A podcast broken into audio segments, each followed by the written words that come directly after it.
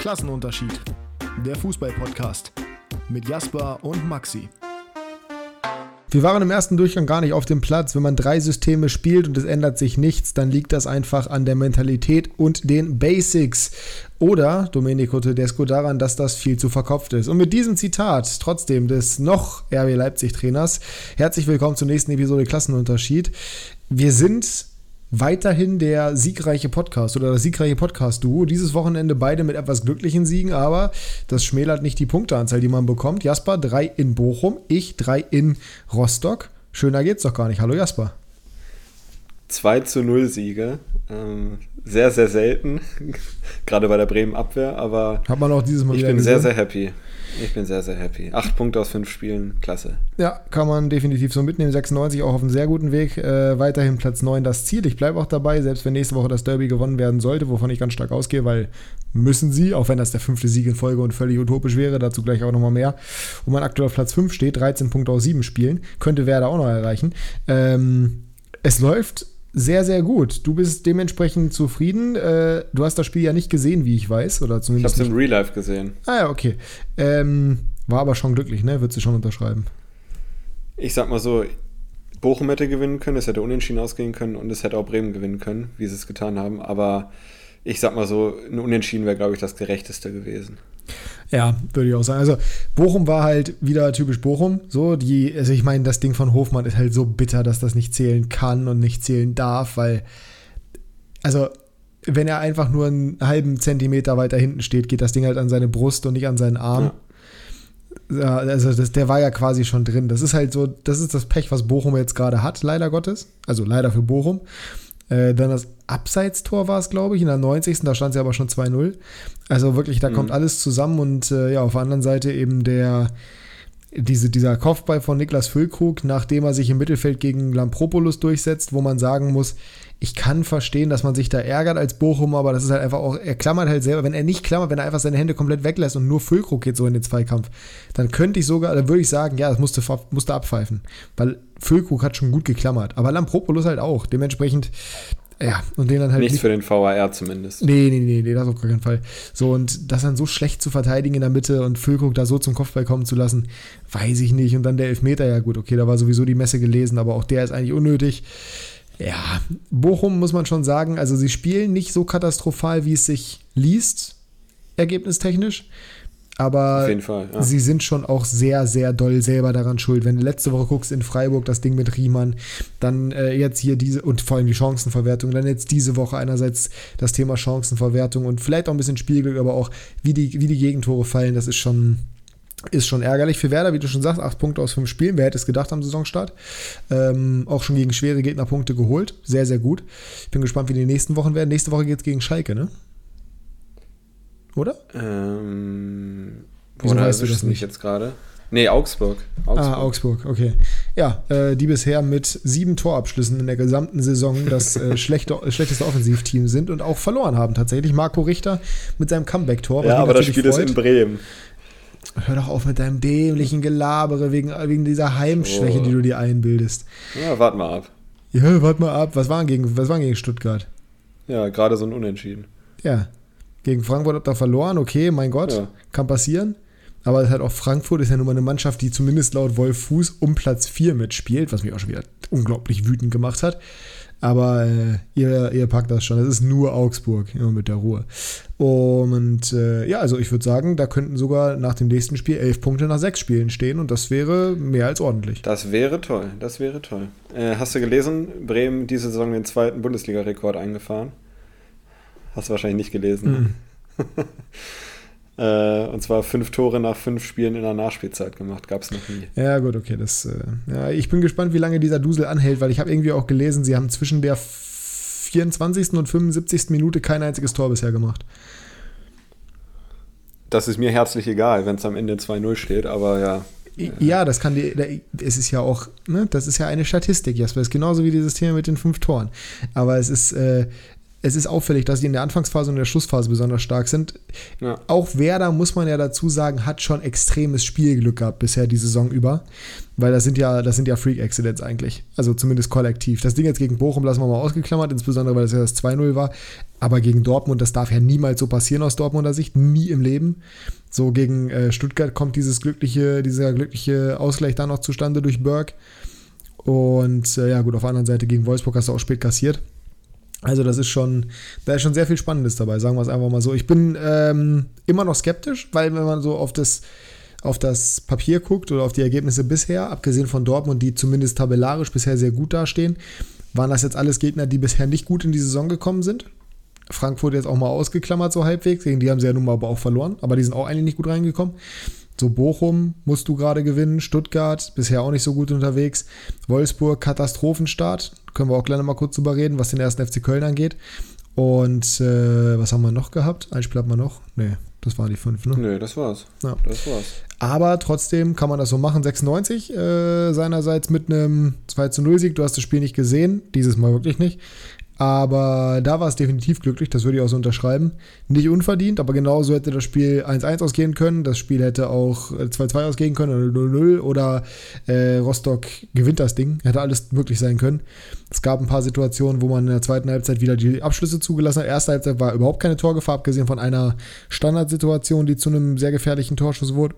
Aber zweite Halbzeit hat man dann halt wieder dieses typische 96-Spiel gehabt, wo sie einfach gesagt haben, komm, wir lassen Rostock jetzt mal ein bisschen nach vorne gehen. Und das war natürlich sehr naiv und wäre fast darin resultiert, dass man einen Gegentor kassiert hätte. Aber zum Glück haben wir Zieler. Dazu hat Rostock vergessen, das Ziel Wasser zu trinken und äh, Pröger hat auch einmal daneben gezielt. Von daher, ähm, ja, der Zieler war entscheidend für 96. Was sagst du? Vierter Sieg in Folge. Genau, vierter Sieg in Folge. Was sagst du fürs Ich bin Derby? mir ziemlich sicher, dass es fünf werden. Ja, okay. Das höre ich gerne. Ich bin ja da, ich bin im Stadion, ich freue mich schon sehr drauf. Ähm, ausverkauftes Haus. Mit einer breiteren Brust als mit vier Siegen im Rücken kannst du eigentlich nicht in so ein Spiel gehen. Ne? Und Braunschweig mit der breiten Brust von einem Sieg. Ja, aber gut, das halt Äh. jetzt, jetzt ausgerechnet jetzt gerade. Ne? Das zugegebenermaßen muss man ja dazu sagen, beides Heimspiele, wo sie jetzt die Punkte geholt haben, aber starke Gegner mit Düsseldorf und Nürnberg. Wobei Nürnberg, du hast es vorhin mehr geschrieben, das Leipzig der zweiten Liga aktuell. Natürlich jetzt nicht vom Vereinskonstrukt her, aber spielerisch gesehen völlig unter den Möglichkeiten. Und Düsseldorf hat sich da ja auch nicht gerade mit Ruhm bekleckert. Gegen Bielefeld sah BS dagegen wieder schon ganz schlecht aus und Bielefeld war ja jetzt bisher auch in der Saison nicht so stark unterwegs. Ja, mal gucken. Also spielerisch gesehen musst du das gewinnen. Die breite Brust ist auch da. Die Atmosphäre wird auch da sein, aber ich habe es heute schon in meinem Video gesagt, du darfst dich halt, BS kommt halt dann nur über die Emotionalität in dieses Spiel, ne? nur über Kampf und Emotionalität und du darfst dich emotional nicht auffressen lassen, aber ich habe das Gefühl, dass bei 96 und deswegen gewinnen die, glaube ich, auch gerade gegen diese Spiele wie jetzt zum Beispiel gegen Fürth oder auch gegen Rostock heute, die sind einfach eine Mannschaft auf dem Platz, da kämpft jeder für den anderen und das ist das erste Mal, dass du wirklich Mentalität da hast und wirklich das Gefühl hast, das ist eine richtige Einheit. Und das kann dir natürlich sehr viel bringen, gerade in solchen kämpferisch bestimmten Spielen. Ich meine, Rostock ist ja jetzt nicht, auch nicht bekannt dafür, gerade zu Hause, dass sie irgendwie nicht die Fans im Rücken hätten und nicht emotionalisieren könnten. Ich glaube, Rostock auswärts ist schon ein sehr unangenehmes Spiel. Mhm. Aber äh, auch das haben sie gewonnen. Also es ist schon wirklich momentan beeindruckend, was 96 da macht. Äh, das erste Mal seit 2010, dass man vier Spiele in Folge gewonnen hat. 2010, Alter. Zwölf Ja, Jahre. ich ist meine, wer fragt, dich, wer fragt dich in einer Woche noch, äh, ob das 1-0 verdient war in Rostock? Also, Niemand. Das ist sowieso das Ja. Wichtige. Also ich bin ja so fair und sage, es war glücklich, definitiv. Unverdient nicht, aber glücklich. Aber es ist am Ende völlig, völlig Laterne. Ich habe auch vor dem Spiel wieder gesagt, wenn wir das Ding heute gewinnen, das Derby verlieren wir. Das Derby ist das wichtigste Spiel der Saison bisher. Ist klar, es ist Derby, ist ein besonderes Spiel. Aber auch für das gibt es drei Punkte. So, weil einige haben gesagt, Fabian Kunze kannst du heute nicht aufstellen, weil der holt sich safe seine fünfte Gelbe ab und darf dann gegen Braunschweig nicht spielen. Wo ich mir dachte, sag mal, der ist top in Form. Leitl lässt das gleiche, das gleiche Team jetzt seit drei Spielen spielen und ihr wollt, dass Kunze draußen gelassen wird, damit er sich keine Gelbe abholt, damit er gegen Braunschweig spielen kann? Was wäre denn jetzt gewesen, wenn Ondua gespielt hätte und der hat ein überragendes Spiel gemacht? Was hätte denn das nächste Spiel gemacht? Kunze wieder reingeworfen oder was? Äh, weiß ich nicht. Er, er hat sich am Ende Hat des er Tages einfach. bekommen? Nee, ne? Nein, eben. Er hat ein kluges Spiel, hat ein super Spiel gemacht auf A6, sich keine gelbe Karte abgeholt. So willst du es doch haben. Ich meine, der ist ja auch nicht blöd, der wusste ja, dass er vier gelbe hat. Ja. Ja, und jetzt äh, bleiben wir mal kurz bei 96. Pokal gegen Dortmund. Mhm. Hätte besser kommen können, ne?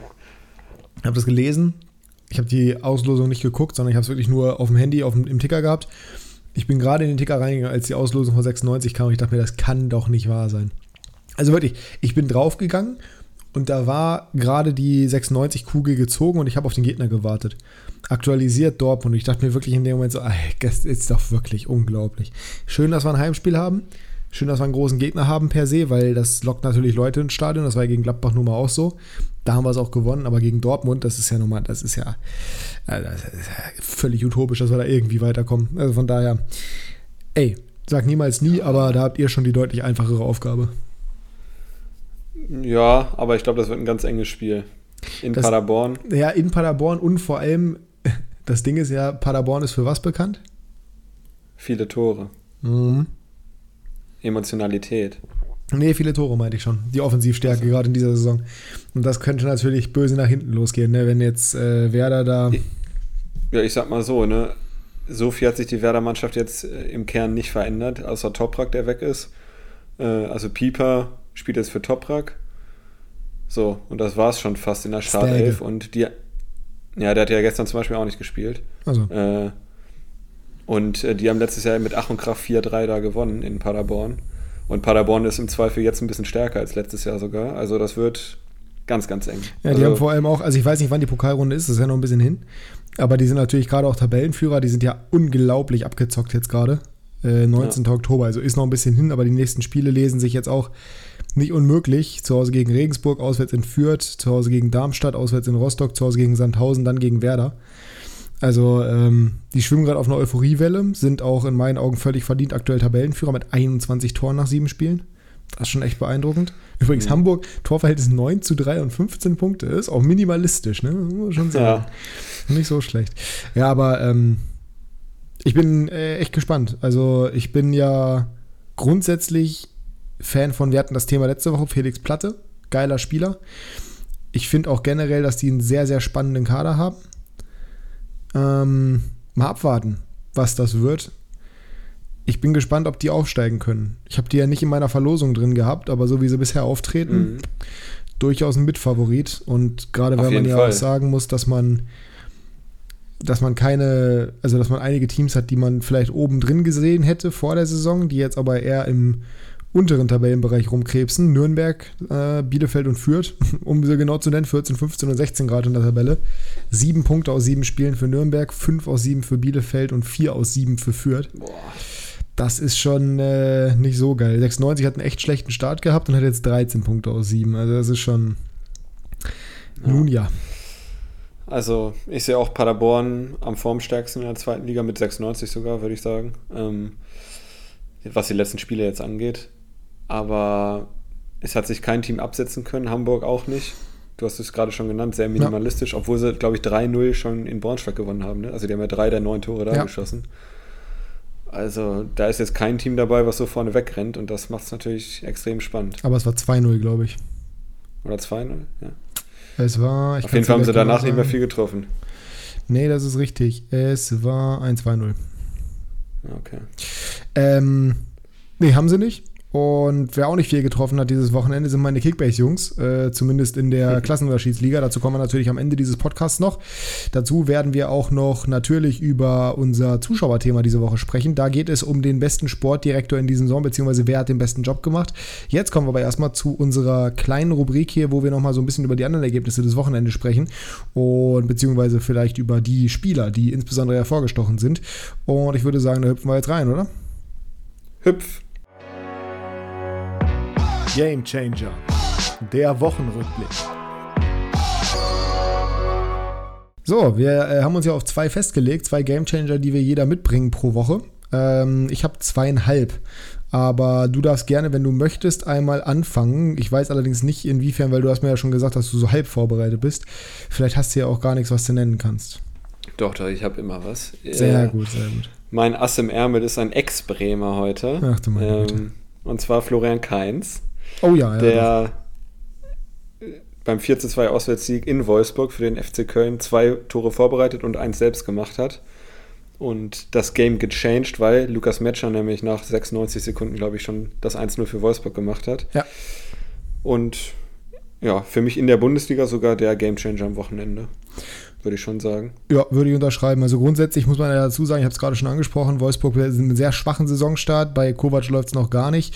Äh, Max Kruse hat, glaube ich, in der ersten Halbzeit, wenn ich das richtig gelesen habe, äh, beziehungsweise bis zur 70. Minute irgendwie, Mamouche wurde zur Halbzeit eingewechselt und hatte zur 70. Minute dann genauso viele Ballaktionen wie Max Kruse im ganzen Spiel. Also der ist aktuell wirklich völlig außer Form. Und bei Wolfsburg läuft irgendwie gar nichts so richtig. Paulo Ottavio wurde ja vor ein paar Wochen reingeworfen. Äh, man dachte, okay, der ist jetzt richtig wieder da. Das zweite unglückliche Spiel in Folge, was er macht, dieses Mal mit einem Eigentor. Äh, grundsätzlich auch ganz wilde ja. Aufstellungen mit zum Beispiel äh, Gilavogui in der Innenverteidigung und Lacroix gar nicht in der Startelf. Bei dem wurde ja noch kurz vor Schluss äh, ein Wechsel gerüchtet Richtung Southampton. Das könnte natürlich einer der Gründe sein, aber ganz, ganz merkwürdig. Und wenn du siehst, dass diese Kölner Mannschaft, die eigentlich eine absolute Rumpftruppe ist, wenn man das so in der Startaufstellung einfach nur liest, kannst du dir nicht vorstellen, dass die auch nur im Ansatz ein Spiel gewinnen. Das ist eine Truppe, bei der du denken würdest, dass sie absteigt. Aber ähm, ja, Steffen Baumgart ist einfach ein guter Trainer und sorgt dafür, dass Kingsley Schindler als Rechtsverteidiger funktioniert und Reduda im zentralen Mittelfeld und Steffen Tigges und Jan Thielmann in der Doppelspitze. Wahnsinn, wirklich. Genau das wollte ich auch sagen. Also jetzt hat Köln auch zusätzlich zu dem für mich nicht gerade optimalen Kader auch noch Verletzungspech. Ja. Äh, nicht grad, als ich also, die Startelf gesehen habe, das ist ja echt ja, Wahnsinn. Äh, sowieso, aber auch nicht gerade optimaler Kader ist ja noch extrem positiv formuliert. Muss man ja schon so sagen. Ich habe mit, meinem, ja. ja, ich hab mit meinem Kölner Kumpel darüber gesprochen, mit Lukas, liebe Grüße an der Stelle. Und der hat auch nur gesagt, also selbst er, und der ist immer zwangsoptimistisch bei Köln, und selbst der macht sich mittlerweile Sorgen. Also so weit ist es schon gekommen, dass der sagt, er kann nicht verstehen, wie man so im Kader in die Saison gehen kann. Ihisi Bue verkaufen, das hast quasi nur einen Rechtsverteidiger im Kader, Schindler muss da spielen.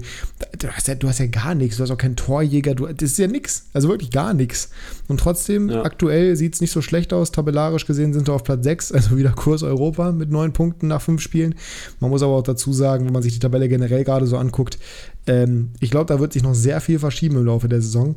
Weil, das würde mich wundern, wenn nicht. Ja, aber das, also das ist ja vogelwild aktuell, weil, wenn wir ganz ehrlich sind, die Ergebnisse sind ja fast unvorhersehbar. Also auch wenn wir diesen Spieltag uns auch mal kurz angucken, danach können wir von der Bundesliga mal weggehen, weil ich glaube, du hast keinen weiteren Gamechanger in der Bundesliga, nehme ich mal an. Nee.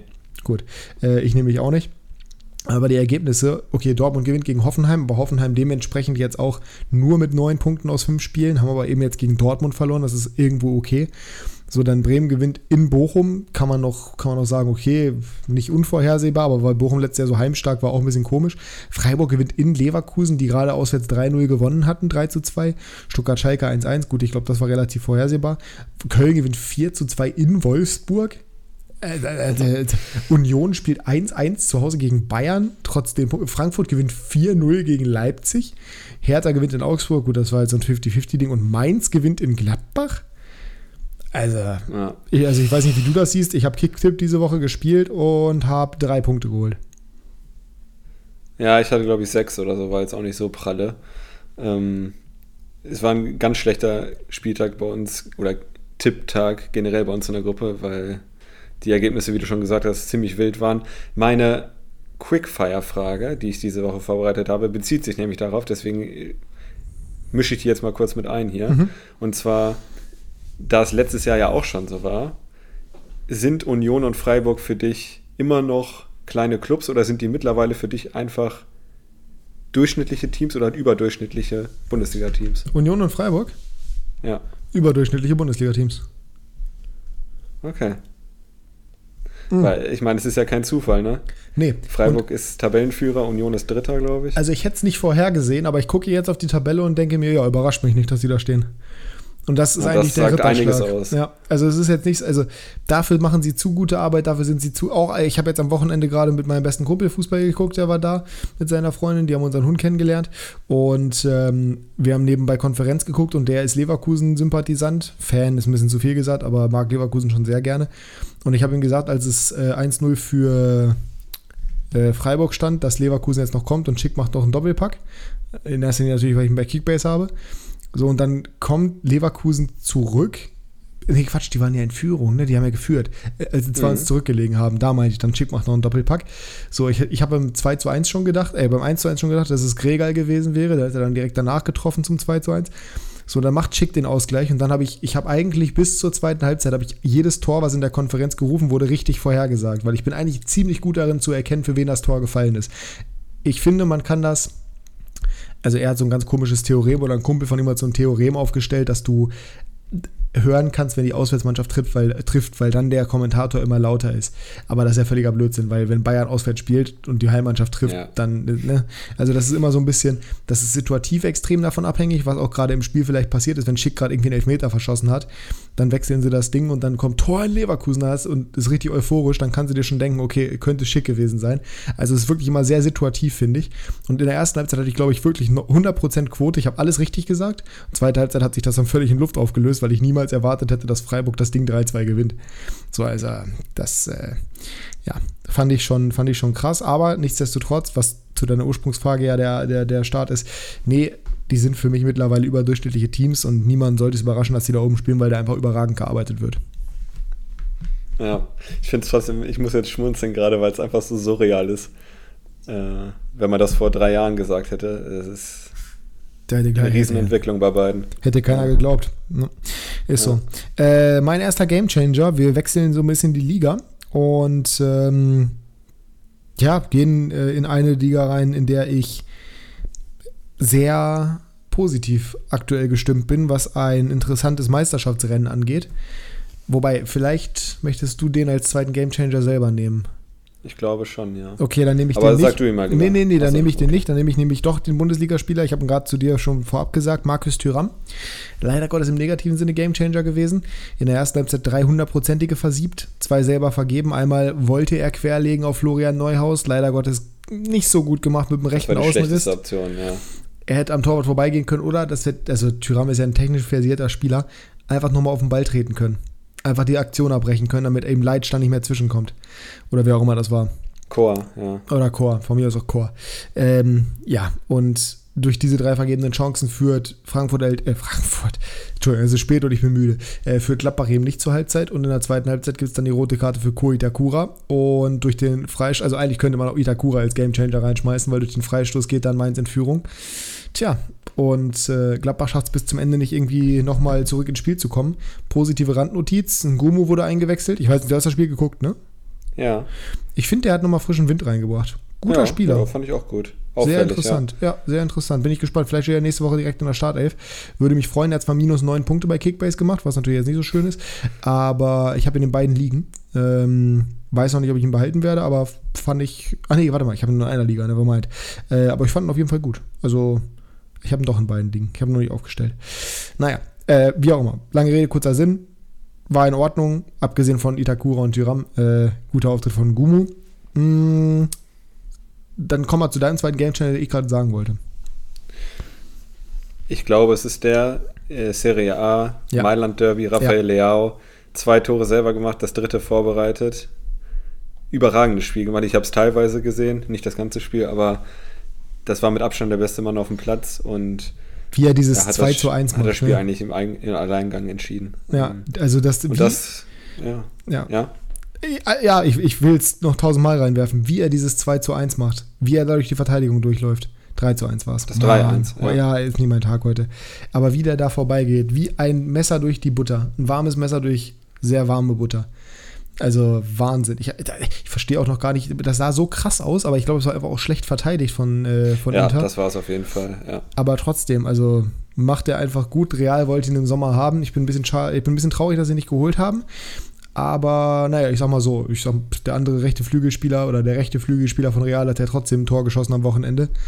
Er hat zum Sieg beigetragen und äh, ist dementsprechend so ein bisschen in meiner Gamechanger-Rubrik auch nochmal vertreten. Weil Rodrigo ist es zwar nicht, aber der Vorbereiter. Fede Valverde äh, ist mein zweiter Gamechanger. Ich wollte, wie gesagt, eigentlich Leao sagen, aber ich hatte in der Hinterhand eben Valverde. Eingewechselt mhm. worden, eine Minute später die Vorlage. Ähm, hat die ersten Spiele immer gestartet, rechte Seite. Dieses Woche, Wochenende mal nicht. Dieses Wochenende hat mal Rodrigo gestartet, weil Werde nur von der Bank gekommen. Aber der ist so wichtig und der ist so gut und du hast es halt sofort gesehen. Er kommt rein, er macht sofort die Vorlage. Ist ein ähm, geiler Spieler einfach extrem unterschätzt, weil er ja nicht auf seiner Stammposition im zentralen Mittelfeld spielt, weil man nicht so richtig weiß, was ist seine stärkste Position. Ist es die 8? Ist er technisch nicht gut genug für? Ist es die rechte Außenbahn? Eigentlich genau das gleiche Thema. Was ist die Position von Fede Valverde? Die 6 vielleicht? Da ist er aber eigentlich zu offensiv stark für. Deswegen glaube ich ein bisschen unterschätzt, aber sehr, sehr guter Spieler. Hat er ja auch im äh, Champions League-Finale gezeigt. mit der Vorlage auf Vinicius Junior. Und hier wieder, ja. wobei er in Schatten gestellt wurde, und den wollte ich eigentlich gerade sagen, ähm, hat aber nicht so gut gepasst mit der Überleitung zu Leao. Aurelien Chouameni, ey, der spielt einen Fuß. Du hast das Spiel nicht gesehen, nehme ich mal ganz stark an. Nee, nee. Der spielt einen Fußball. Es ist der absolute Wahnsinn. Casemiro ist, ist vergessen. Es ist egal. Ich habe ja wirklich vor zwei Wochen noch gesagt, als er gewechselt ist, dass das richtig weh tut und dass ich den so unglaublich wichtig empfinde. Aber es ist einfach egal. Chouameni kam, sah und siegte, wirklich. Also, französische Muss man allerdings Cäsar. auch gucken, ob das auf Champions League-Niveau dann auch klappt, ne? im Halbfinale oder so. Das Weil da ist Casemiro natürlich extrem wichtig gewesen. Ja, das wird man sehen müssen, aber insbesondere war Casemiro in der Liga extrem wichtig, weil er da eben in diesen Klatschspielen so gut war im zentralen Mittelfeld. Und Chouameni ist halt technisch so gut, was der nach vorne auch bewegt. Es gab eine Szene, wo Modric auf der Außenbahn, ich glaube, drei BT-Spieler völlig hops genommen hat. Und dann spielt er den Ball in der Mitte zu Chouameni und der ist ja eigentlich ein Panzer. Da erwartest du ja nicht, dass irgendeine eine, eine smooth Bewegung kommt. Und der nimmt den Ball, er steht, der, der Gegner steht links von ihm, wenn du es dir so vorstellst. Und der Ball kommt auf seinen rechten Fuß. Also auf den gegnerfremden oder gegnerfernen Fuß. Kannst du dir vorstellen, ja? Mhm. Und in einer flüssigen Bewegung nimmt er den Ball und dreht ihn mit der Ferse um die eigene Achse, dreht sich gegen den Ur äh, mit dem Uhrzeigersinn, also dreht sich quasi rechts rum um den Gegner. Diese Bewegung kennst du. Weißt du, wenn ja. du den Ball so annimmst und dich um den Gegner rumdrehst. Und das macht dieser Klotz da einfach im zentralen Mittelfeld, als wenn es gar nichts wäre. Das ist ein technisch so bewanderter Spieler und diese Komponente hatte halt Casemiro nicht. Von daher, ich bin echt gespannt. Klar, Champions League nochmal ein anderes Level, aber da muss man auch dazu sagen, letztes Jahr, wer war der entscheidende Mann in den, äh, in den Klatschspielen, als er reingekommen ist jeweils? Rodrigo. Falsch, Kamavinga. Rodrigo war natürlich derjenige, der gegen City die Tore gemacht hat. Ja, aber Kamavinga hat wirklich in jedem Spiel, in dem er reingekommen ist, einen unglaublichen Unterschied gemacht, weil der so befreit aufgespielt hat, gut und energisch in den Tacklings war und Kamavinga und Chuameni sind unterschiedliche Spieler, unterschiedliche Positionen, aber sehr ähnlich von dieser Dynamik her. Von daher, ich glaube, der wird, ich glaube, der wird Europa komplett erobern. Es ist so, das liest man auch überall in den ganzen Portalen. Erst wurde gesagt, 80 Millionen plus 20 Boni, gegebenenfalls für Monaco, ist viel zu viel für Chuameni, für ein Backup für Casemiro. Und jetzt hat man fast das Gefühl, dass, dass, man, dass man Monaco abgezogen und über den Tisch gezogen hat mit der Summe, weil der wirklich unfassbar spielt. Klar, Momentaufnahme kann sich auch noch ändern, aber ist wirklich sehr, sehr gut, was er aktuell macht. Und das Geld hat man ja auch wieder reinbekommen durch Casemiro fest. Also. Äh, was ja der absolute Vollwahnsinn ist, wenn du das mal vergleichst. Ey, du hast Casimiro ausgetauscht gegen einen Spieler, der jetzt 21, 22 ist, also einfach seine jüngere Variante. Es ist äh, verrückt. Aber gut, Manchester United hat heute gewonnen. Ja? Anthony direkt mit einem Tor bei seinem Debüt. Habe mich gefreut. Ich habe nämlich Markus Rashford gekauft für Fantasy Premier League. Der hat zwei Tore gemacht. Äh, es läuft, das muss man wirklich bei mir sagen. Ich war letztes Jahr in Fantasy Premier League, die letzten beiden Jahre, extrem scheiße. Dieses Jahr, ich bin zwar nur Platz 3000 in Deutschland und Platz 1 Million 403.000 der Welt. aber das klingt nicht äh, so gut. Ja, aber das liegt auch daran, du hast ja so, du hast vier Bonis, die du ziehen kannst. Das sind äh, Bench Boost, dann kannst du einen Free Hit machen, keine Ahnung, was das heißt. Ich habe die Boni noch nie benutzt in den letzten Saisons. Triple Captain, dass dein Kapitän quasi die Punkte äh, mal drei genommen werden und eine Wildcard hast du auch noch. Ich habe keine Ahnung, was das heißt. Ähm, und die habe ich alle noch nicht benutzt und die werden meistens von den Leuten direkt am Anfang der Saison genutzt. Dementsprechend am Anfang der Saison hast du quasi immer Leute, die vorne sind, äh, weil sie diese Boni schon benutzt haben. Das kannst du erst wirklich einordnen, wenn du deine Boni auch benutzt hast. Und ich habe jetzt overall aktuell 364 Punkte und der erste weltweit hat aktuell 471. Also es sind 101 Punkte mehr und pro Spieltag macht man so 70, aber es ist jetzt nicht so super weit weg. Und wie gesagt, in Deutschland, mhm. deutschlandweit bin ich Platz 3000. Das ist jetzt nicht so schlecht. Ich habe keine Ahnung, wie viele da spielen, deswegen. Naja, wenn 1,4 Millionen, 1,4 Millionen insgesamt, ich glaube mal schon so 150.000 so, okay. Deutsche werden es bestimmt spielen, gehe ich mal ganz stark von aus. Kann ich dir aber auch nicht genau sagen weiß ich nicht.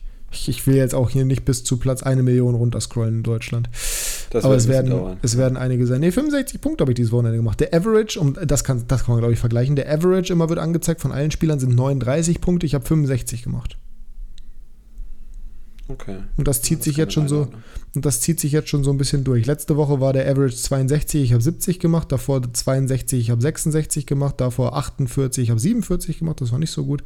Davor 57, ich habe 72 gemacht und davor 57, ich habe 71 gemacht. Also ich bin immer above average und zwar deutlich. Ähm, ja, kann gerne so weitergehen. Mich carried natürlich Erling Haaland, der nicht der Gamechanger insofern war, dass die gewonnen haben, aber trotzdem ein starkes Spiel wieder gemacht hat und ein Tor, klar, zehntes Tor im sechsten Spiel. Farmers League eben, die Premier League. Gut, dass wir darüber reden, über die Premier League, oder ich, besser gesagt. Äh, denn da ist mein dritter Gamechanger verortet. Hast du noch irgendeinen? Nein, ich habe nur gerade, weil du über einen blonden, großen Stürmer in der Premier League äh, geredet hast, musste ich nur an Kalajdzic denken, wie bitter das ist. Mm. Dass er sich jetzt das Kreuzband gerissen hat im ersten Spiel. Und äh, das ist ja nicht das erste Mal. Eben, das ist, ist halt dasselbe wieder, Knie? Äh, das weiß ich nicht. Aber das ist halt wieder genau das, was, also das war ja der, der, der große Krux oder das große Nachteilspaket, sage ich jetzt einfach mal so bei Kalajdzic, dass du weißt, okay, der ist gegebenenfalls verletzungsanfällig, beziehungsweise der hat diese Historie. Und dann im ersten Spiel in dieser physischen Liga. Oh, das ist also viel War das in einem Zweikampf oder hängen geblieben? Ich habe es nicht gesehen, ich habe es nicht, ich weiß nicht, keine Ahnung. Aber so oder so ist es extrem bitter. Ähm, schade drum. Ich hoffe, er wird so schnell wie möglich wieder fit. Ähm, auch wenn das sicherlich das Saison aus für ihn bedeutet. So bitter das auch sein mag. Ähm, nee, ich will einen Gamechanger, habe ich ja gesagt, zweieinhalb habe ich mitgebracht. Und mein halber ist Brighton Hove Albion. Ein ganzer Verein gleich. Und warum? Die stehen jetzt aktuell nach den. Wie viele Spieltagen man denn in der, in der Premier League jetzt gerade? Jetzt muss ich in die Tabelle nochmal reingucken. Sechs könnten sechs gewesen sein. Sowas. Stehen auf jeden Fall nach sechs Spieltagen aktuell auf Platz 4 mit 13 Punkten. Ein Punkt hinter Tottenham und City, zwei Punkte hinter Arsenal äh, und vier Punkte vor Liverpool zum Beispiel. Haben bisher unglaublich performt. Äh, haben ja 4 zu 0 das erste Saisonspiel gewonnen gegen. Ach nee, 2 zu 1 haben sie gewonnen gegen, gegen United. Gegen United, ja. ja. Nicht 4 zu 0. Die haben, gegen wen hat United 4 zu 0 verloren? Brentford. Ne? Brentford. Ne? Ja. Dann äh, 0 zu 0 gegen Newcastle, dann 2 zu 0 in West Ham gewonnen. Dann 1 zu 0 gegen Leeds, dann gegen Brighton verloren. Jetzt 5 zu 2 gegen Leicester gewonnen, die jetzt aktuell weiterhin Tabellenletzter sind mit einem Punkt. Bei denen läuft es gar nicht, auch wenn die schon 8 Tore ganz gemacht wild, haben ja. in 6 Spielen, aber 16 Gegentore. Also ganz, ganz komische Situation. Aber wieder 5 zu 2, obwohl sie zurückgelegen haben einmal nach einer Minute durch ihr Nacho. Also die machen momentan richtig Spaß und wenn du dir das Team so anguckst, obwohl sie Neil Mopay verloren haben, also eigentlich deren besten Stürmer, es ist so ein bisschen das Freiburg-Syndrom. Bright macht ja sowieso extrem gute Arbeit die letzten Jahre immer schon. Reicht jetzt nicht für international in der Premier League, ist klar, aber trotzdem, es ist einfach nur mal durchgehen. Sanchez im Tor, Ivan Sanchez, dann Weltmann, Dank und Webster davor.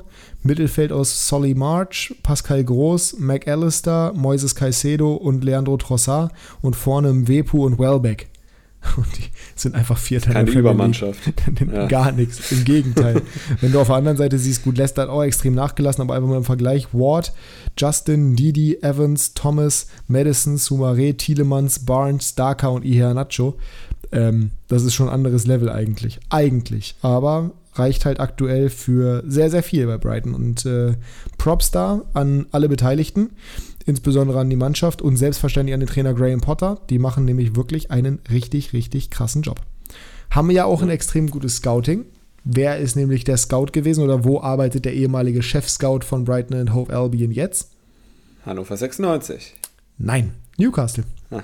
Achso, okay. Der andere Verein, den wir gerne mögen. Ich dachte, deswegen ja. kommst du drauf. Ja. Naja. Äh, Game Changer Rubrik ist durch. Jetzt labern wir Dieter Schatzschneider, ne? Hör auf. ähm, jetzt labern wir schon wieder sehr, sehr lange. Ich muss morgen früh raus, weil ich nach Frankfurt fahre. Dementsprechend machen wir jetzt mal ganz schnell in Richtung unserer ja, Fragerubrik quasi und kommen zum Thema, wer der beste Sportdirektor in diesem Sommer war. Und da ich so viel geredet habe, bisher darfst du mit deinem Case mal anfangen. Mhm. Kannst du dir vorstellen, wen ich ausgewählt habe? Ich, also es ist eigentlich relativ offensichtlich, wie man da wählen muss. Ich habe auf jeden Fall wen anders, das kann ich dir sagen. Aber äh, es wird schwierig sein, gegen deinen Case zu argumentieren. Okay. Frank Baumann, nein, äh, Hassan Salihamidzic ist für mich der Sportdirektor des Jahres. Ähm, wenn man bedenkt, okay, absoluten Weltklasse-Mann mit Lewandowski verloren, aber 34 Jahre alt, 45 Millionen oder 50 Millionen fixe Ablöse, bekommen für den und die haben einen anderen Weltklasse-Mann geholt mit Sadio Mané für 32 Millionen. Da schon mal Gewinn gemacht. Drei Jahre oder vier Jahre jünger als Lewandowski. Absolut im Saft steht er noch. Dann Delicht geholt für 67. Klar, ist eine Stange Geld. Aber wenn man jetzt sieht, sie haben verkauft Chris Richards, Nian Su, ähm, Zirkzi und Omar Richards, alle vier ablösefrei geholt damals, für insgesamt ungefähr 40 Millionen Euro. Mark Rocker 12 Millionen Euro auch an Leads verkauft. Das ist richtig gutes Wirtschaften. Ja. Wenn man bedenkt, die haben keinen Cent für die gezahlt. Klar haben die Gehalt bezahlt, aber das waren alles keine Großverdiener. Und einfach 40 Millionen dafür eingenommen, 45 für Lewandowski. Das heißt, die haben insgesamt haben sie sogar die 100 Millionen, glaube ich, geknackt, fast mit Boni. Ähm, und dafür haben sie einfach Manet und Delicht schon mal refinanziert von den Ablösen. Und das ist einfach das richtig gut, Wahnsinn. richtig gut, ja, richtig gute Arbeit. Matthias Tell, auch ein Riesentalent, 20 Millionen, klar für einen 70-Jährigen, äh, 17-Jährigen. für einen 70-Jährigen, ja. Äh, aber ich meine, er hat schon gezeigt, dass er ein richtig guter Spieler ist. Ich habe äh, ein Kollege von mir bei OneFootball Start Rennfan hat gesagt, das ist ein Riesentalent, ein Riesenspieler wird das werden. 20 Millionen ist ein Investment in die, in die Zukunft. Grafenberg 18 Millionen, kannst du überhaupt nichts sagen, auch wenn er nächstes Jahr ablösefrei gewesen wäre. Das ist trotzdem ein guter Deal. Ja. Und äh, Mas, Masra, Masra ablösefrei geholt. Äh, ist noch Backup für, für Pavard, weil Pavard es auch sehr gut macht, muss man sagen, aktuell. Aber das ist einfach richtig gute Arbeit. Richtig gute Arbeit und für mich war das nach zwei Sekunden klar, dass ich den heute nehmen werde. Das, das Ding ist, äh, er hat, halt, er hat einen Kader, nachdem man gesagt hat, der BVB wird fast schon Meisterschaftsfavorit sein, weil die so tolle Transfers machen, hat er einen Kader aufgebaut, der im Vergleich zur Vorsaison in meinen Augen besser ist, tiefer ist und unberechenbarer auf jeden Fall. Komplett unberechenbarer ist. Weil vorher war es halt wirklich, Lewandowski ist ein Weltklasse-Spieler, müssen wir nicht drüber unterhalten. Das ist der, einer der beiden besten Stürmer der Welt aktuell. Ja, vielleicht Top 3, äh, Top 3 wahrscheinlich eher. Auf jeden Fall auf einem Level mit Benzema und Kane. Und, ah, warte mal, Haaland. Haaland? ja, Top 4. Ähm, irgendwo dazwischen. Die sind für mich fast alle auf einem Level. Benzema in der aktuellen Form, äh, in der aktuellen Form sehe ich Haaland ganz vorne, dann Lewandowski na, und dann wird es leider schon eng, weil Benzema momentan irgendwie so ein bisschen abwesend ist. Dazu können wir gleich nochmal ganz kurz kommen. Aber äh, auf jeden Fall, den zu ersetzen ist schwierig. Aber dann Manet zu holen, dann holst du Licht für die Verteidigung. Ist ja auch ein Spieler, der nun mal sehr viel Geld gekostet hat, aber für den Juve noch mehr bezahlt hat und der immer noch extrem jung und entwicklungsfähig ist, der einer der besten der Welt werden könnte. Dann holst du einen Gravenberg, ein Riesentalent. Dann holst du einen Tell, ein Riesentalent. Das ist schon alles wirklich gut. Die Breite im Kader ist einfach da. Du hast auf jeder Position bist du doppelt und dreifach besetzt. Du hast einen Sabitzer, dem du das Vertrauen Vertrauen schenkst, nochmal ein zweites Jahr, der jetzt langsam sich fängt und nach vorne geht. Du hast rechts Masraui, der noch nicht angekommen ist, bei dem ja auch viele gesagt haben, dass das der Top-Verteidiger wird. Das ist wieder dieses typische Calcio Berlin, ohne es böse zu meinen, aber Statistikgelaber leider Gottes, wo man sich nur darauf verlässt und das ist völliger Blödsinn. Aber wenn du einfach guckst, abgesehen vom Tor, und da ist Ulreich jetzt auch nicht so schlecht. Hast du überall unglaublich gute Backups. Rechts Pavard und Masraui, in Delicht, Upamecano und Hernandez. Dann hast du links Davies, du kannst aber auch mit Hernandez links spielen. Auf der 6 hast du Gravenberg, du hast Goretzka, du hast Kimmich, du hast Sabitzer. Vorne hast du Coman, Sané, Gnabry, Mané, Müller, Musiala. Das ist der Wahnsinn. Tell auch noch dazu. Also einfach auch eine Qualität ja. in der Breite. Ähm, klar, die Ergebnisse stimmen. Und du hast dann nicht diesen nicht. einen Ab Abschlussspieler, ne? Genau, du bist komplett unausrechenbar, was vorne passiert. Das ist auch gerade ein bisschen problematisch, weil die müssen sich natürlich noch finden. Aber, also die Ergebnisse sind noch nicht so überragend, wie man denkt, auch wenn sie teilweise diese hohen Siege eingefahren haben. Aber nichtsdestotrotz, wir wissen alle, dass Bayern der Top-Favorit ist. Und auch wenn es auch da wieder bei Calcio Berlin ja hieß, ja, es ist ja so, oder bei One Football, ne, 50 plus 2, es ist ja so dramatisch gerade, es gibt überall nur die Kantersiege. Ich bin wirklich, wirklich, wirklich froh, dass Bayern und auch City dieses Wochenende nur unentschieden gespielt haben. Liverpool passenderweise auch die 9-0 gewonnen hatten äh, gegen Everton nur 0 zu 0 jetzt. Und nur in dieser grottenschlechten Liga wirklich PSG wieder davon geprescht ist. Äh, es ist, ach, das ist wirklich Wahnsinn. Und Bayern ist, die, wie gesagt, die müssen sich erstmal da reinfinden, das ist klar. Und Union ist ein unangenehmer Gegner. Aber ich, also, das war halt der offensichtliche Case, was soll ich dir sagen. Ähm, ich habe mich umgeguckt bei meinem Case. Ähm, wollte erst so in irgendeine andere Liga gehen. Habe es aber ja, nicht geschafft. Äh, in der englischen Liga gab es einen sehr starken Sommer bei Arsenal, muss man sagen. Ich finde, die haben mhm. extrem starke Transfers gemacht. Die waren kurz in meiner Verlosung drin. Wären es auch geworden, hätte ich mich nicht doch für die Bundesliga entschieden. Einfach, weil ich den Mann auch sympathisch finde. Ähm, Ateta und Co. haben einen super Job gemacht. Mit Gabriel Jesus eine tolle Verstärkung geholt. Hinten in der Verteidigung mit Saliba, der zurückgekommen ist von alleine, den sie gehalten haben. Mit Zinchenko einen super Transfer gemacht. Also da baut sich richtig was auf. Aber ähm, für mich noch stärker, beziehungsweise im, in Anbetracht der Möglichkeiten einfach sehr, sehr stark. Borussia Mönchengladbach, Roland Wirkus.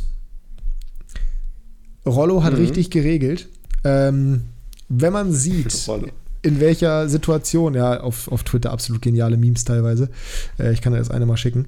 Ähm, wenn du teilweise siehst, was für eine prekäre Situation Gladbach jetzt eben hatte, verkorkste letzte Saison, kein internationales Geschäft, kein Geld. Kein Geld, das kommt auch noch dazu, auch durch kein internationales Geschäft. Im Winter war schon klar, okay, äh, unser Leistungsträger in der Innenverteidigung, unser Abwehrchef wird uns verlassen. Also ganz, ganz schwere Situation. Und sie haben es dennoch geschafft, in meinen Augen, das extrem gut aufzufangen.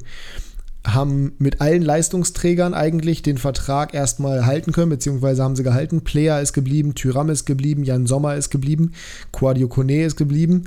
Neuhaus Hofmann, ist geblieben, ja. Hofmann ist geblieben, also die ganzen wirklich guten Spieler, die jetzt einfach nur wieder ins Rollen kommen müssen. Klar, lief jetzt heute nicht so gut, deswegen schlechtes Beispiel, dass ich ausgerechnet heute sage, aber gut, Bayern hat auch am Wochenende unentschieden gespielt. Äh, Embolo ist der einzige, den sie wirklich, abgesehen von Ginter, was ja schon länger klar war, wichtig verloren haben, in Anführungsstrichen. Der ist ja zu Monaco gegangen. Aber du weißt es von mir, ich war nie der große Embolo-Fan werde ich auch niemals mehr. Äh, vom, in meinen Augen ist das kein Verlust, sondern sorgt nur dafür, dass Tyram in der Sturmspitze spielt und der hat es bisher, auch wenn er heute versagt hat, ziemlich gut gemacht und gezeigt, was er kann. Ähm, Benesch noch abgegeben an HSV, auch kein Weltuntergang. Und geholt haben sie dann eben Ivandro Borges Sanchez, äh, beziehungsweise der ist hochgekommen aus der U19. Super großes Talent, der wird die Schritte machen dieses Jahr. Dann Fraulo geholt von Midtjylland für 2 Millionen Euro, auch ein Riesentalent, auch der wird langsam rangeführt werden. Dann Julian Weigel geholt für die 6, was per Laie auch mit, auch wenn die Kaufoption hoch ist, aber wenn der sich so zeigt, wie er bei Benfica gespielt hat, ist das ein super Deal für Gladbach. Ein super Spieler meiner Meinung nach. Ich halte richtig viel von Weigel. Bei Dortmund fand ich ihn nicht so klasse, aber Benfica hat er sich gut gemacht und ich glaube, zu Gladbach passt er sehr, sehr gut, weil das das Level ist, für das, für das er geeignet ist. Dann Itakura, in der zweiten Liga überragend gewesen bei Schalke. Jetzt dieses Wochenende rot gesehen, auch das wieder sehr unglücklich. Aber eigentlich, wir haben auch vorhin schon drüber gesprochen, bisher super gespielt. Unglaublich gut auch gegen Bayern, einer der absoluten Topspieler gewesen. Absolut und dann zuverlässig. Noch, genau. Und dann noch äh, Nathan, Nathan, Nathan Ngumu von Toulouse geholt. Ähm, Habe ich in beiden Kickbase liegen. natürlich für mich dementsprechend ein super Spieler. Nein, aber der hat heute schon nach Einwechslung sein Talent angedeutet. Klar, muss noch ankommen, braucht noch seine Zeit sicherlich, aber auch einen super talentierten Spieler wieder, der nochmal mehr Breite in die Offensive reinbringt. Da hast du wirklich einen richtig guten Kader zusammengestellt. Du hast im Endeffekt 15 Millionen Euro ausgegeben und eine Laie für Weigel. Du hast 14 Millionen eingenommen durch die Verkäufe von Benesch und Embolo. Also du hast quasi netto am Ende des Tages eine Million ausgegeben. Und äh, dafür hast du den Kader in meinen Augen verstärkt und vor allem zusammengehalten. Mhm. Und das hätte ich echt nicht gedacht. Die Fußstapfen von Max Eberl waren richtig groß, aber er hat sie echt gut ausgefüllt. Und da muss man ein großes Lob aussprechen in meinen Augen an Roland Wirkus, weil ihm das keiner zugetraut hätte. Ich auch nicht. Ja, und die Leistung der Mannschaft äh, zahlt sie auch ein bisschen zurück. Ne? Also klar, heute glücklich, äh, unglücklich verloren, aber bis zur roten Karte waren sie die bessere Mannschaft, fand ich. Ähm, hätten das Spiel gewinnen können. Und das war heute auch die erste Niederlage. Ne? Also sind ja auch gut in die Saison gestartet. Deswegen. Absolut. Und ich. Und Itakura, also wie gesagt, letztes Jahr hast du ihn sehr gelobt. Da war ich noch ein bisschen defensiver, was das angeht. Aber jetzt, ich, die ersten Spiele von Gladbach, der spielt unglaublich souverän, als ob er schon fünf Jahre Bundesliga spielen würde. Ja. Macht keine Fehler, äh, zumindest keine gravierenden, wenn dann vielleicht mal kleine Ballverluste oder sowas, die aber zu nichts äh, münden. Das ist einfach ein richtig, richtig starker Spieler und 7 Millionen Euro ist ein super Deal, wenn, wenn man bedenkt, dass man für Embolo das Doppelte bekommen hat. Safe. Also schon stark. Ja, definitiv. Also ich bin der Meinung, man kann es auf jeden Fall so, ähm, so hinstellen und so stehen lassen. Natürlich ist Brazzo die offensichtliche Wahl. Aber ich glaube, wir haben die drei Top- Sportdirektoren so ein bisschen abgehakt. Äh, natürlich könnte man Barcelona dazu erwähnen, aber möchte ich nicht, weil mir die ganze Sache zu dubios ist. Natürlich kann man die loben für die Transfers, die die gemacht haben. Es sind am Ende des Tages super Transfers, die haben super Kader zusammengestellt. Ich finde halt den Weg absolut verabscheuenswürdig und von daher werde ich da kein positives Wort drüber verlieren. Aber man könnte einen Case auch für die machen. Äh, schön, dass du es nicht gemacht hast. Das wäre nämlich sonst äh, bei mir sehr, sehr hart gewesen. Äh, auch für 96 hätte man übrigens einen Case machen können. Ich sag's nur. Ja, ja, ja, auf jeden Fall. In der zweiten Liga stehen die für mich Vielleicht sogar ganz oben, ja. ja also Markus Mann Masterclass äh, ist mittlerweile, glaube ich, ein patentierter Begriff. Er wurde jetzt nach der Transferphase gefragt, ob ihm das ein Begriff ist. Er hat, glaube ich, einen 16-jährigen Sohn oder sowas, habe ich letztens auch gesehen äh, in der Insta-Story von ihm, dass er mit dem Momaschi spazieren war, weil er Geburtstag hatte.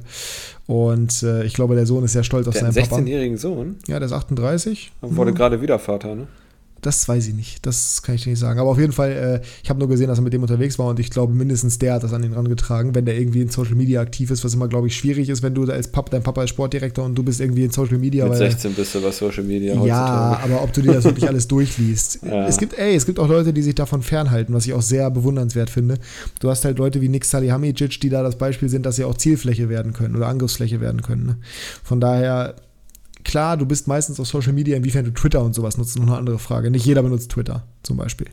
Ähm, von daher, die Markus Mann Masterclass ist an ihn herangetragen worden, über welchen Weg auch immer, und er fand es witzig und ich finde es auch witzig und es ist äh, aktuell in der Formel der 96 ist auch definitiv berechtigt, ihn dafür zu loben, was er da für einen Kader zusammengestellt hat. Aber nichtsdestotrotz ähm, haben wir keinen Goalgetter geholt.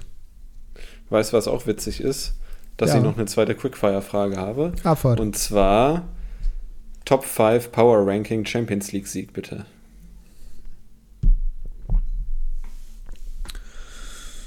Hm. Fangen wir bei 5 an. Andersrum, also von unten nach oben. Mhm. Hm, warte. Ich muss fünf Teams zusammenkriegen. Kann ich andersrum machen? Ein City, zwei PSG, drei Bayern, vier Real, fünf Liverpool. Was? Okay. Ja. Okay. Was würdest du sagen? Ja, habe ich jetzt. Also, es ist eine Reihenfolge, gegen die ich nicht angehen werde, sagen wir mal so. Ja, ist gut. Ist schwierig. Also, ich sage halt jedes Jahr City und sie werden es nie. Aber ja, aber Power Ranking ist halt, ne? Power, Power Ranking ist was anderes, als was im ja. Erinnerung rumkommt. So, ich meine, hätte auch keiner vorhergesehen, dass Freiburg jetzt auf Tabellenplatz 1 steht, aber im Power Ranking sind sie gerade ganz vorne. it is what it is. Das ist eine Momentaufnahme. Ähm, ja, ja. City Vielleicht halt würde ich sogar mitgehen. Ja. City ist halt auch noch unausrechenbarer geworden durch den Transfer von Haaland. Das merkst du einfach. Klar, sie haben jetzt nur 1-1 gegen Villa gespielt, aber dieses Monster, was da vorne in der Sturmspitze steht, das ist, das, hast du gesehen, wie hoch er gesprungen ist, als er diesen Ball eingeschoben hat? Ja, ja. Also das, ist, äh, das ist, alle haben gesagt, ja, der muss sich da erstmal dran gewöhnen, das Tempo, das Spielerische, der muss ja erstmal die Räume und alles bla bla bla. Nix, gar nix. Haaland braucht keine Jetzt kannst du dich freuen, ne, wo er bei City ist. Naja, also ich habe mich schon mehr gefreut, zum Beispiel, dass Newcastle das 3-3 gegen die geholt hat. Aber ich feiere, also ich mag ja City aus den Top 6 am liebsten, das weiß man ja nun mal mittlerweile.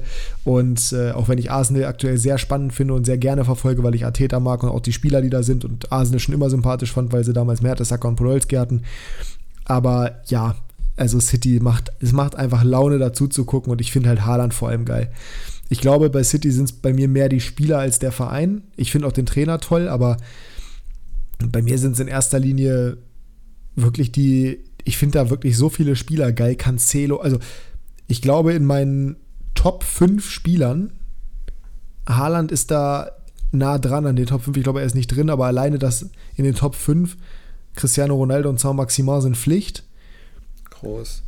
Genau, Kroos kommt dann noch dazu, wobei das aktuell ein bisschen schwierig ist. Ich glaube, der ist so ein bisschen in Ungnade gefallen bei mir. Da ist Vinny Junior sehr auf dem Vormarsch. Und dann kommen halt noch Cancelo und De Bruyne. So, und die liebe ich. Also die finde ich schon seit Jahren so geil. Das zeigt schon einiges aus. Das, Kein 96er. macht schon einiges aus. Das ist außer Konkurrenz. Alle 96er sind über jedem anderen Spieler, äh, abgesehen von Alassa, Maxima und Cristiano Ronaldo.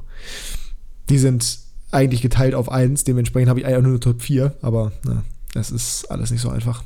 Ähm, wir sind schon wieder eine, fast eine Stunde drin. Das heißt, wir kommen jetzt zur letzten Rubrik. Ich fand, das war ein sehr interessanter Talk, was das Sportdirektoren-Thema angeht. Ihr könnt uns gerne nächste Woche wieder Themen vorschlagen. Müsst einfach nur auf Instagram folgen, Klassenunterschied. Und da habt ihr dann die Möglichkeit, eure Themen zu teilen.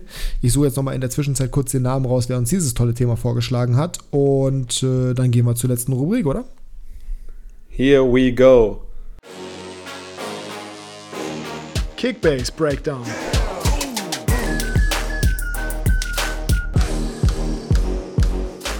Naja, Valencia 5-0. Oh Ich habe ja. zwei von Retafe bei Kickbase. Perfekt, ja, die haben auch schon nach äh, 13 Minuten, glaube ich, mit äh, 3 zu 0 geführt, ne? Das ist schon nicht so Mhm. unbeeindruckend. Ich habe allerdings dummerweise Cavani bei Kickbase gekauft und der ist nicht mal im Kader. Hm, perfekt. bin ich, bin ich, also ich habe ihn für nächste Woche erst gekauft und der wird früher oder später im Kader stehen, da bin ich mir ziemlich sicher. Aber das glaube ich auch. ich habe 20 Millionen für den bezahlt und dementsprechend Oh. ist das jetzt, äh, oder 22 sogar, erst 20 wert. Äh, muss ich mal gucken, aber bei der Liga ist das mit den Marktwerten sowieso ein bisschen schwierig, äh, wissen wir ja schon, deswegen mal gucken. Übrigens, Roma Äh, liegt 4 zu 0 gegen Udine oh, zurück. Ja, das sollst du Ich wollte gerade ne? sagen, guck mal nicht. Äh, was tippst du, wie es bei Äh, Udine ich habe ich hab, äh, ich hab einen Bekannten, der im Stadion ist.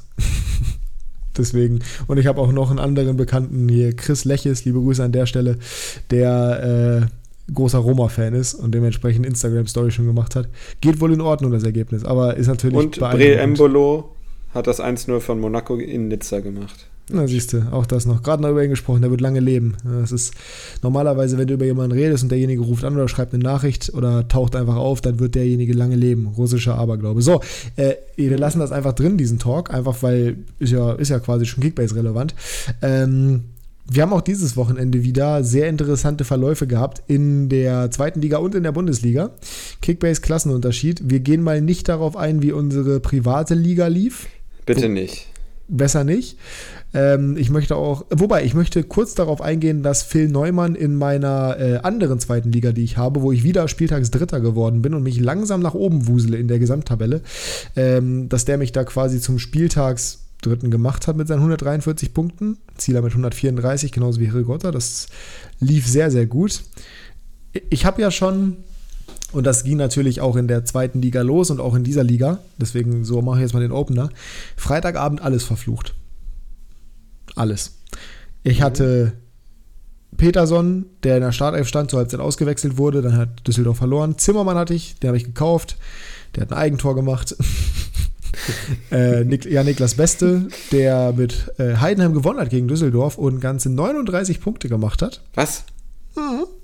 Ja richtig atypisch. Das ist völlig atypisch. Aber seit ich ihn habe, ähm, 36 Punkte gegen Darmstadt und 39 gegen Düsseldorf. Also davor 164, 175 gegen HSV, 31, okay, haben sie verloren, dann 226, dann 133 und seit ich ihn habe 36 und 39. Es ist ein Trauerspiel. Moment mal, du redest aber nicht über unsere Klassenunterschiedsliga. Nee, nee, da habe ich ihn nicht. Aber ich wollte, ich wollte ja quasi den Übergang machen, dass ich halt Freitagabend schon völlig bedient war. Das war der erste Punkt. Der zweite Punkt war, und jetzt kommen wir zur Klassenunterschiedsliga, Appelkamp nicht in der Startelf, hat auch minus fünf Punkte gemacht, weil sie ja verloren haben. Da ferner hatte ich noch, der, ja, müssen wir nicht drüber reden, mit Nürnberg gegen die anderen da verloren hat, 4 zu 2, was natürlich völlig peinlich ist. Ähm, dann hatte ich noch Jordi DeVay, der auch verloren hat und ausgewechselt wurde, verletzt nach 30 Minuten gegen, äh, gegen Heidenheim. Also es Mhm. lief gar nichts. Samstag ging es dann weiter. Paccarada verschießt das zweite Mal in Folge in Elfmeter. Hat immer noch 63 Punkte gemacht, aber wie viel Pech kann man eigentlich haben? Mein bester Spieler ist mit 75 Punkten Shima Okoroji. Das ist wirklich bodenlos. Schuster 74, der hat als Lückenfüller gekauft für zweieinhalb Millionen und der ist aber mein zweitbester Spieler, weil er gestartet ist für, für Paderborn. Dann Aidini für San, von Sandhausen mit 72 Punkten ist mein drittbester Spieler. Das kannst du dir nicht ausdenken. Ne? Kolke 60 Punkte für Rostock. Tresoldi hat 53 gemacht, obwohl 96 1-0 gewonnen hat. Hat aber nicht viel Stich gesehen gegen die Defensive, die sehr physische von Rostock.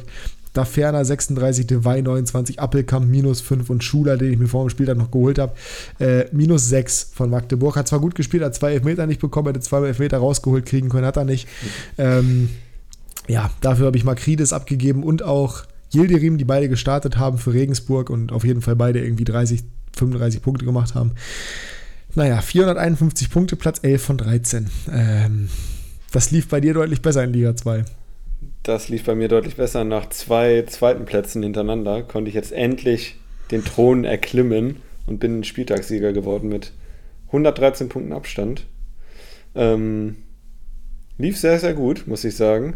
Also was du, ich, ich habe Obwohl- keine Ahnung, du hast ja einfach nur deine beiden Nürnberger verkauft und wirklich, dein, dein, Genau. dein Team ist so Mit viel 10 besser Millionen geworden Minus. dadurch. Ja, und das Team ist so viel besser geworden. Ich weiß nicht, wie du dein Team leisten kannst, aber du machst es halt. Ja, ich habe, ich kann es dir ehrlich gesagt nicht sagen. Haddadi habe ich früh für 5,5 bekommen. Das war ein guter Deal. Ähm, Den habe ich verkauft vor der Hoffmann- Woche in der anderen Liga. Ja. Hoffmann ist ein sehr solider Punkter. Ähm, den habe ich allerdings auch teuer bezahlt. Also ich kann dir ehrlich gesagt nicht genau sagen. Ja, ich glaube, es sind die Karlsruher, die den Unterschied gemacht haben, die letzten zwei Wochen. Ja, Bei Nebel habe ich für 2 Millionen geholt. Äh, und der hat die letzten beiden Spieltage 192 und 270 Punkte gemacht. Das ist so bodenlos. Äh, und äh, Gondorf habe ich auch relativ billig, ich glaube, für, warte, äh, na gut, 7 Millionen geholt und der hat 256 und 95 gemacht. Also es ist schon sehr viel gut gelaufen. Ja. Und äh, ja, wer, wer mich am meisten überzeugt von meiner Truppe ist Ron Scheinberg, der Sechster von Paderborn. Der ist extrem stark, sehr viele Rohpunkte, hat jetzt äh, insgesamt schon 1127 Punkte gemacht in den äh, sieben Spielen. Das ist schon sehr, sehr gut. Und der zweite Spieler ist Fabian Schnellhardt von, von Darmstadt. Auch ein echt guter Rohpunkter. Hat zwei Vorlagen jetzt gemacht in den letzten beiden Spielen. Also gerade läuft es sehr gut in der zweiten Liga. Äh, Vuskovic habe ich von, von Hamburg geholt äh, und dafür Beste verkauft, glaube ich. Gut, das ist gehüpft wie gesprungen ein bisschen von den Punkten, aber ich bin jetzt froh, endlich mal gewonnen Beste zu haben. 39 gemacht, vergiss das nicht. Ja, diesen Spieltag, ja. Und bin jetzt 36. insgesamt auf dem, auf dem sechsten Platz, 1000 Punkte Abstand auf den ersten alles möglich noch. Ich vertraue meiner Truppe. Ja, immerhin können wir diese Woche mal einen von uns beiden gewinn, äh, beglückwünschen, ja, nämlich dir. Äh, herzlichen Glückwunsch. Ich finde mein Team eigentlich gut. Ich bleibe auch dabei. Also ich habe jetzt Neumann gekauft. Ich werde Appelkamp höchstwahrscheinlich verkaufen, weil mir das zu viel Gamble ist, wenn der so ja, oft auf der Bank sitzt. Äh, Neumann von 96 gekauft habe. Ähm, Dewey weiß ich noch nicht, ob ich den halten kann oder halten werde, weil der ja sich nun mal jetzt, äh, der war ja nun mal angeschlagen. Ähm, ich bin eigentlich ganz zufrieden soweit, aber äh, die Leute müssen halt auch performen ne, oder anfangen zu performen. Ich habe halt zu viele defensive Spieler, die gut sind. Paccarada, Okoroji, Neumann, Dewey. Da muss ich vielleicht nochmal ein bisschen umplanen, keine Ahnung. Aber ja, es ist noch eine lange Saison, die vor uns liegt, von daher alles gut. Wenn wir zur Bundesliga gehen, da lief es bei äh. mir diese Woche ähm, so semi, bei dir auch. Jannis ganz weit, ganz, ganz weit vorne weg, äh, der ja auch unsere Liga anführt mit jetzt 4.329 Punkten. Insgesamt sieht es bei mir immer noch nicht schlecht aus. Insgesamt bin ich immer noch aktuell Platz 6 immerhin. Äh, Jonas, also Sinja hat mich überholt diese Woche. Frechheit. Aber 517 Punkte diese Woche auch nur bei mir und Platz 9. Du darfst dich nicht beschweren, du hast 628 Punkte, also äh, immer noch deutlich besser als ich. Ähm, ja, Schick getroffen, ja, 124, Wittmer zu 0, 118, Gregoritsch getroffen, 109. Ja, und dann, dann, ja, dann geht's los. Schwebe 64, trotz 4 zu 2 Sieg. Tyram 46, haben wir schon gesagt. Kramaric und Angelino zusammen 53 Punkte. Gut, verlierst du gegen Dortmund, nächstes Spiel wird besser. Fosumensa trotz Niederlage immerhin 12. Framberger und Tower nicht gespielt. Niklas Tower, der äh, eingewechselt wurde letzte Woche für Mainz. Diese Woche wieder durch Hack ersetzt und nicht gespielt. Scheiße ist es. Und äh, ein Gumo minus 8. Ne? Das ist, äh, ja, steckst du nicht drin. Ich muss auch da wieder ein bisschen umplanen für nächste Woche. Vielleicht verkaufe ich Gregoritsch, ich weiß es noch nicht. Der spielt jetzt gegen Gladbach, wobei, nee, der spielt zu Hause, der macht wieder ein Tor. Ähm, ja. Mal gucken. Weigel habe ich, Weigel hab ich gekauft.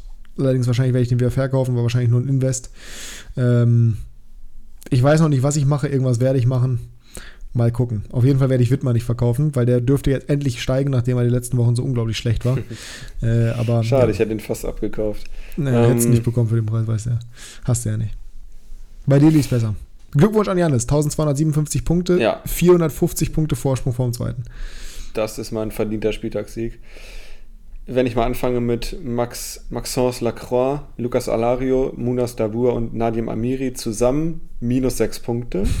ähm, das lief nicht so wie geschnitten Brot, weil Lacroix auf der Bank saß, Alario auch, keine Minuten bekommen beide. Lacroix überraschend für mich, obwohl er einen Elfmeter verschuldet hat letzte Woche. Dabur spät reingekommen, verloren, minus einen Punkt, ist okay, weil er minus 15 für Spiel verloren bekommt. Amiri, den habe ich mir aufschwatzen lassen von komischen Kauz, minus 5 Punkte. Er kann ja keine Ahnung, dass sie verlieren. Mhm. Ach komm, hör auf, du hast doch nicht geahnt, dass die verlieren. Jetzt tu mal nicht so. Ja, ich, also du hast gesagt, die gewinnen locker, das habe ich überhaupt nicht gesehen. Nee, ich habe auch nicht, ich habe ich hab nicht gesagt, die du gewinnen. Du hast 3-0 getippt. Ich habe nicht 3-0 getippt, ich habe 3-1 getippt. Nein, ich habe 3-1 getippt. So, ich, hab, ich bin auch davon ausgegangen, äh. dass sie gewinnen. Mein Gott, die haben letzte Woche 3-0 gewonnen. Ich dachte, sie sind jetzt auf der Welle der Euphorie und dann kommt Freiburg her und macht schon wieder so einen Upset-Win. Ja. Also, trotzdem hast du, ja nicht, du hast ja nicht erwartet, dass sie zu Hause verlieren, nachdem sie letzte Woche 3-0 gewonnen haben. So, und er wurde eingewechselt, er hat seine Minuten bekommen, so ist nicht. Die einzigen, die überzeugt haben bei mir, waren Marius Wolf und Milos Velkovic mit 182 und 131 Punkten. Riemann und Hofmann, Hofmann, beide 86 ist noch okay. Orban 79 bei 0 zu 4 auch super. Aber sonst, das war sehr viel Magerkost. Duda und Kone zusammen 70 Punkte und dann die vier, die ich eben schon genannt habe, mit minus 6. Also in der Liga sehe ich irgendwie kein Land. Äh, da bin ich in der zweiten Liga schon deutlich besser dabei. Ich, ich, hasse, solche, ich hasse solche Leute wirklich, ne? Ich mag das mhm. gar nicht. Ich erzähle dir gerade, wie schlecht mein spielt, aber deutlich schlechter als deiner und du kommst irgendwie, ich sehe kein Land. Immer noch deutlich besser ja, ich als ich. Land insgesamt. Ja, nee, insgesamt bist du 1000 Punkte vor mir. Ja, aber du bist trotzdem diesen Spieltag allein, hast ja 200 Punkte aufgeholt. 100. Na. Ja. Gut. Wir haben noch mehr als 10 Spieltage, also komm, kommst doch ran. Mhm. Ja, ist schon alles schwierig. Nee, ist, ähm, ja, aber wie gesagt, aktuell äh, die Liga noch sehr eng beieinander. Dem Platz 1 und Platz 6, das bin ich, trennen aktuell 800 Punkte. Das ist nicht so viel. Ähm, danach kommt der kleine, der kleine Twist, dann kommen 600 Punkte Unterschied zum siebten. Und uns beide trennen gerade noch 1000, wie du schon gesagt hast. Letzter ist aktuell Aaron, äh, der 2000 Punkte. Liebe Grüße an der Stelle. Hat aber auch nur 2000 Punkte Rückstand auf den ersten. Also ist deutlich weniger als zum Beispiel in unserer privaten Gruppe, wo ich gerade 3000 Punkte Rückstand auf den ersten habe. Ähm, ja, mal gucken, wie die nächsten Wochen laufen. Was hast, hast du irgendwas vor, großartig an deinem Team zu ändern? In der zweiten Liga nicht. Da habe ich letzte Woche auch keinen Transfer gemacht, glaube ich. Ja, ist richtig. Invest. Äh, in der ersten Liga muss ich was machen, weil ich habe äh, nur neun Spieler. Ja, das ist richtig. Ich muss, ich, ich weiß noch nicht, ich weiß noch nicht, was ich mache. Ich habe Dardai gekauft. Äh, ich habe Framberger vor dem Spieltag gekauft, habe den dann wieder verkauft und habe mir dafür Dardai geholt vom gleichen, vom gleichen Typen. Äh, leicht overpaid, äh, hat jetzt nicht gestartet, hat 19 Punkte gemacht nach Einwechslung, aber ich glaube, ich habe den Preis sogar schon wieder drin, den ich bezahlt habe. Äh, oh, deutlich. Der steigt ziemlich krass, warum auch immer. Ähm, ja, mal gucken. Ich weiß es noch nicht so genau. Foso Mensa ist auch extrem gestiegen, also damit habe ich gut Gewinn gemacht. Foso Mensa habe ich gekauft für 500.000, ist jetzt bei 3,7 Millionen. Ähm, ja, Tower habe ich auch gekauft für 1,2, ist jetzt bei 2,5. Also die Deals laufen ganz gut. Aber ich muss halt irgendwas ersetzen. Das Ding ist halt, dass meine Spieler alle so extrem im Preis gesunken sind. Und zum Beispiel Angelino weiß ich auch noch nicht, ob ich den halte, wobei ich spiele jetzt zu Hause gegen Mainz, dann zu Hause gegen Freiburg, also dann gegen Hertha. Also eigentlich, äh, Hoffenheimer kannst du gerade nicht verkaufen, solche guten. Aber ja, we shall see. Zweite Liga. Ähm, da muss ich was machen. Ich weiß, wie gesagt, noch nicht, ob ich Dewey halte. Ich glaube, ich werde Appelkamp verkaufen. Neumann habe ich ja schon gekauft. Ich believe in 96. Äh, Saliakas habe ich noch geholt, aber ich kann nicht so viele Defensivspieler haben. Den habe ich auch eigentlich, also habe ich zwar gekauft, falls ich niemand anders bekomme, aber ich eigentlich nur so ein bisschen als Invest gesehen. Ähm, mal abwarten. Ich bin. Hast du ja auch schon Paccarada, also. Ja, ist der äh, bessere Außenverteidiger. Natürlich, aber den will ich auch nicht verkaufen. Nur ich brauche halt irgendwas Offensives und da gibt es nicht so viel, was da ist. Aber we will see. Das soll es für heute gewesen sein. Ich habe ich hab den Spieltag ohne Offensiven gewonnen. Ich habe keinen Stürmer. Also, das ist, das ist alles so. Das ist, ja, ich war so bodenlos. Das soll es für heute gewesen sein. Äh, wir hoffen, euch jetzt gefallen. Wenn ja, dann bewertet uns gerne positiv hier auf Spotify. Ihr habt die Möglichkeit, fünf Sterne, Sterne alles andere wird gelöscht. Wir können nichts löschen, Jasper, aber ja, alles andere wird gelöscht. Folgt uns auf Instagram, Klassenunterschied und äh, wir hören uns nächste Woche wieder. Ich wünsche euch bis dahin eine gute Zeit und Jasper, die letzten Worte. Schickt uns eure Champions League Power Rankings. Das würde mich mal interessieren. Die werde ich alle durchforsten und euch gegebenenfalls meine Meinung dazu geigen. Bis nächste Woche, habt eine schöne Woche. Tschüssikowski. Tschüss.